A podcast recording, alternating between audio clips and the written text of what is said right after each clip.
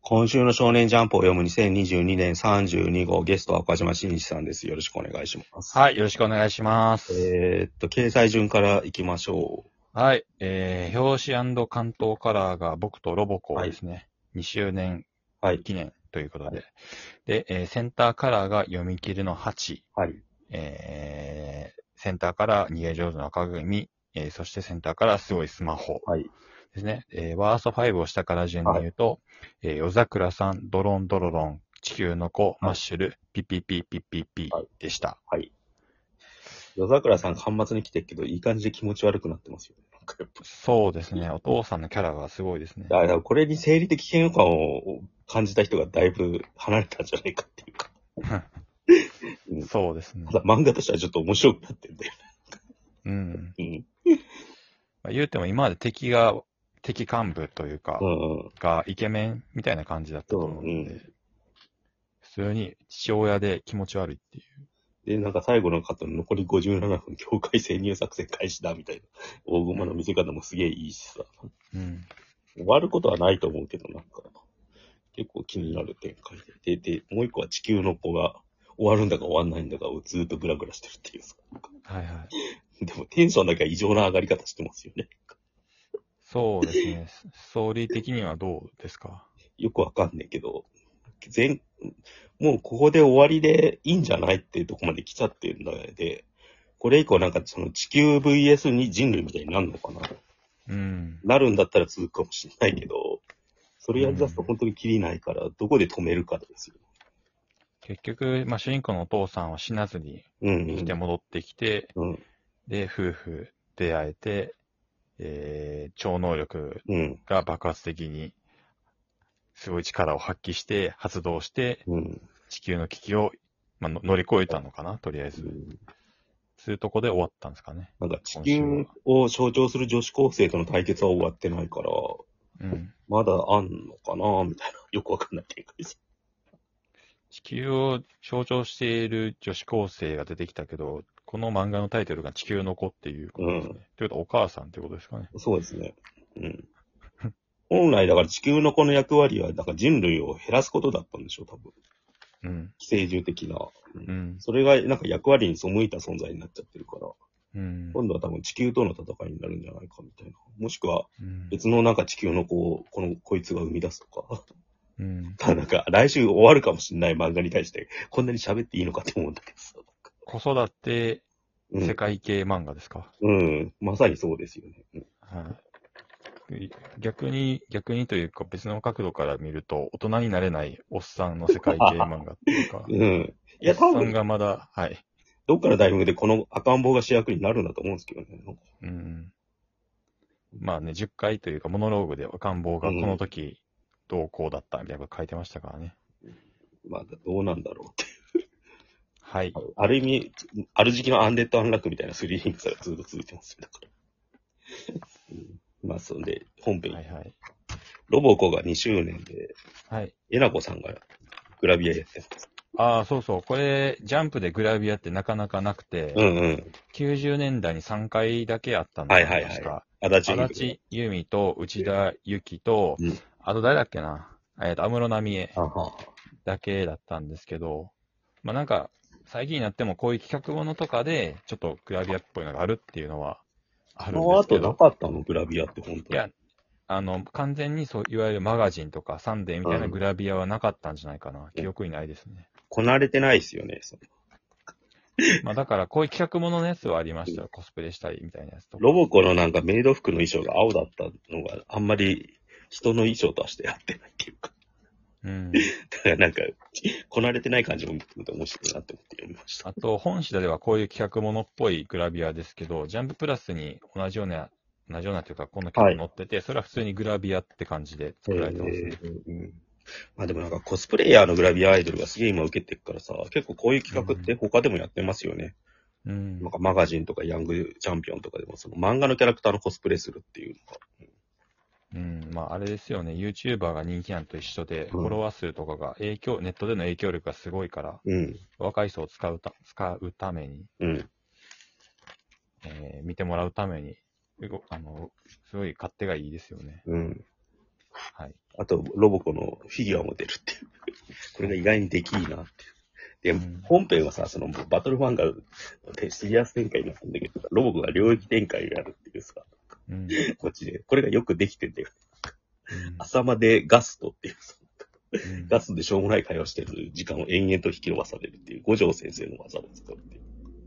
五条先生の技のパロディーですね。はい。よくできてんだってうん。思ったっていう。やっぱ、いつかやるんだろうな、バトル、ちゃんとって。どうででしょうね。これ見たらやっぱりなんかそう そう、ギャグの人だなと思いましすた。かああ、うんうん。なるほど。はい。意外に俺はスリリングだったなって思ってて。そして、呪術改正あですかあ、。やっと話動いたって感じですよね、今うん。回。橋本、あの、はかりの決着がついて、つうか、パンダ生きてましたね。ああ、ちっこくなってますね。 うん。それに生きてました。うん、よかったよかった。うん。橋本でぶっと、ぶっちぎられてるっていう。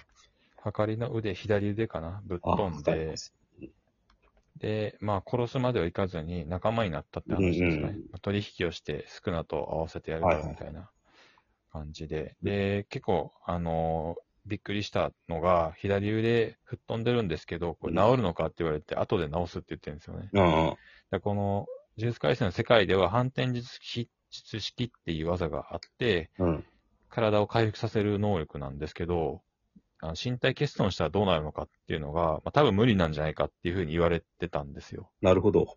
うん、それが、え、治るのっていうのが、だとしたら別に、犬巻先輩ええやんみたいな。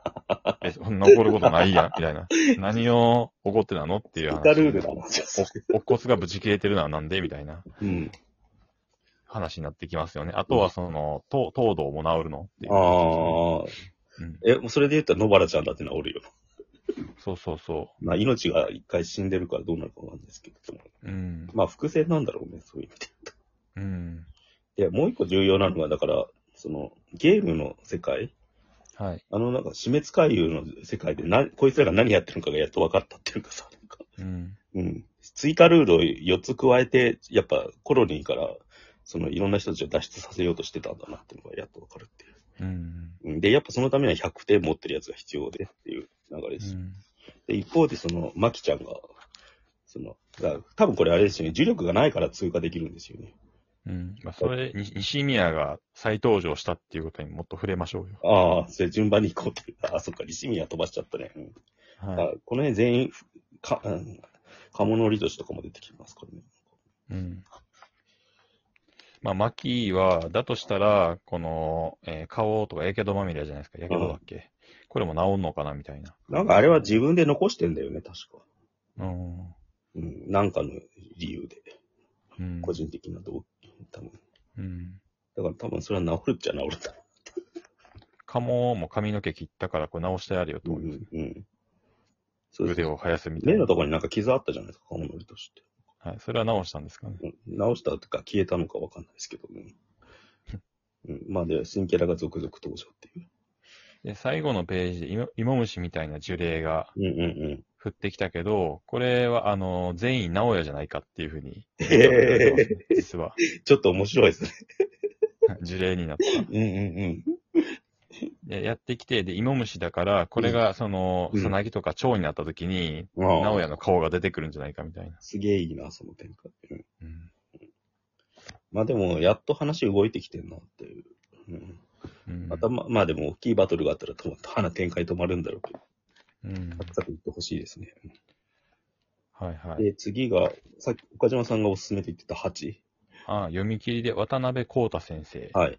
らしいですね。うんで、えっ、と、担当、編集担当から、高野より皆様へ一言っていうのが話の前に出てて、なんと当時16歳でジャンプ新世界漫画賞を受賞した渡辺先生が満を持して本誌に登場って言ってるんですけど、で当時17歳で今何歳だっていう、でもせあの誕生日は書いてるけど、生まれ年は載ってないんで調べてみたんですけど、うんうんえっ、とね、これはファン、ファンのブログかなはで、えっ、と、2017年で17歳だから、うんえーまあ、今年22とか、今21とか、そんな感じですね。まあでも若いっすよね。十分若いですよね、今の漫画家のところ。でも5年ぐらい育てられて、うん今週登場して、で、話の内容的には、うん。えー、言言うたら、えっ、と、呪術廻戦の下等が虜だったらみたいなああ。話。で1ページ目から渦巻きじゃないですけど、カタツムリを飲み込むシーンから始まるんですよね、主人公が伊。藤純情マンションです。そうそう。で、妖怪出てくるんだけど、その主人公がう、んあの、料理人でいろんな食材を料理したい。うん。で、妖怪になんか少女が襲われてるのを聞いて、その妖怪を食いたいっつって、うん。まあ、退治して、うで、ん食食うんですけど、最終的にまずいっつって落ち落ちるっていううん。話。で、話のその漫画の書き方自体がすげえ呪術っぽいなっていうああ、感うじでん。参考にしてんだろうなって感じかうな。ん。絵柄がなんかやっぱ独特すぎるんで、うんこれでジャンプでいけんのかってのはちょっと難しいとこですよね。いや、いけるんじゃないですか、呪術っぽいし。呪術っぽいっつもは、なあ、どうなんだろあと若いから、うんどんどんか変えていきますよ、きっと。う。なるほど。うん。